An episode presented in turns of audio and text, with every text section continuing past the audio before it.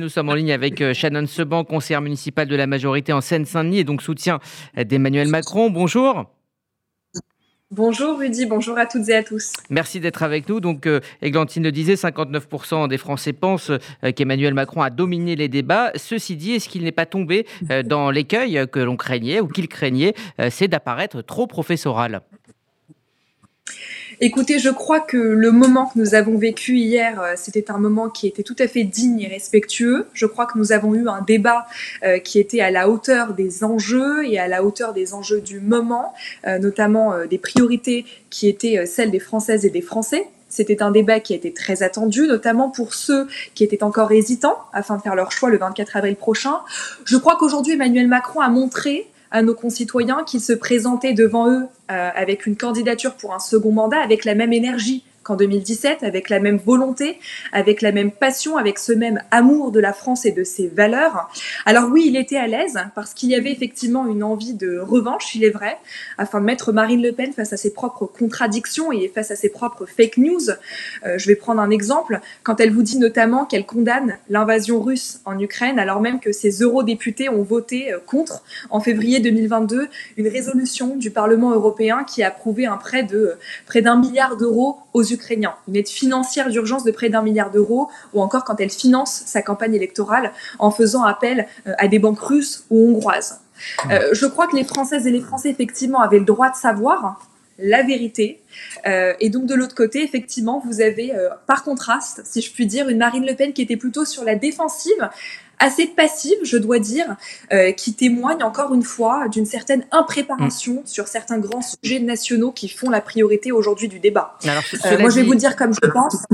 Shannon Sebon, on a quand même le sentiment que le président candidat voulait en découdre. Euh, vous dites qu'elle était sur la défensive. justement, le, fait d'avoir été très offensif de la part d'Emmanuel Macron, est-ce que ce n'est pas le signe et la conséquence d'une campagne qu'il a démarré trop tard pour expliquer son projet aux Français? Non, moi je vais vous dire, ce que j'ai entendu hier, c'était un président sortant, hein, un candidat, euh, qui a parlé euh, de liberté, d'égalité, de fraternité, de laïcité, de la place et du rôle de la France dans le monde, de l'Europe. C'est un homme qui a en quelque sorte confirmé aujourd'hui sa stature d'homme d'État. Euh, ce n'est pas la conséquence effectivement d'une campagne qui a démarré trop tard, puisqu'on le voit, le 11 avril dernier, au lendemain du premier tour, Emmanuel Macron s'est très vite rendu sur le terrain, dans les Hauts-de-France, notamment à Denain, hein, dans une région euh, dans laquelle il n'a pas fait les meilleurs scores pourtant, pour se confronter aux Françaises et aux Français et montrer qu'il porte un projet qui est cohérent. Il faut par ailleurs rappeler qu'Emmanuel Macron a une posture qui est particulière, puisque c'est un président sortant, et il l'a tout de suite affirmé, il sera candidat autant qu'il le peut, mais président autant qu'il le doit. Et je crois que c'est aujourd'hui euh, un esprit de responsabilité dont il fait preuve, hein, parce qu'effectivement, on sort d'une crise de la Covid-19, une crise sanitaire, une crise économique, et puis nous sommes actuellement dans une crise, la crise ukrainienne. Euh, et dès les premiers jours d'ailleurs de l'invasion euh, russe en Ukraine, Emmanuel Macron a tout de suite maintenu un dialogue constant avec Zelensky, avec M. Poutine, afin justement de jouer un rôle de médiateur dans cette crise. Donc une campagne démarrée trop tard, je ne le crois pas, une campagne qui était à la hauteur des enjeux, avec un esprit de responsabilité euh, constant euh, pour les Françaises et les Français. Alors Emmanuel Macron a montré effectivement euh, sa connaissance des dossiers, mais est-ce qu'il a réussi à parler au cœur des, Françaises et des Français? Elisabeth Chemla disait que Marine Le Pen était apparue plus empathique dans ce, dans ce débat. Vous savez, je, crois que les Françaises et les Français sont très conscients euh, des responsabilités qui, incubent, euh, qui incombent pardon, à Emmanuel euh, Macron. Et quand vous regardez les sondages post-débat, il s'avère qu'effectivement, vous l'avez rappelé en début de, cette interview, près de 60% des Français aujourd'hui ont trouvé qu'Emmanuel Macron était plus convaincant que Marine Le Pen.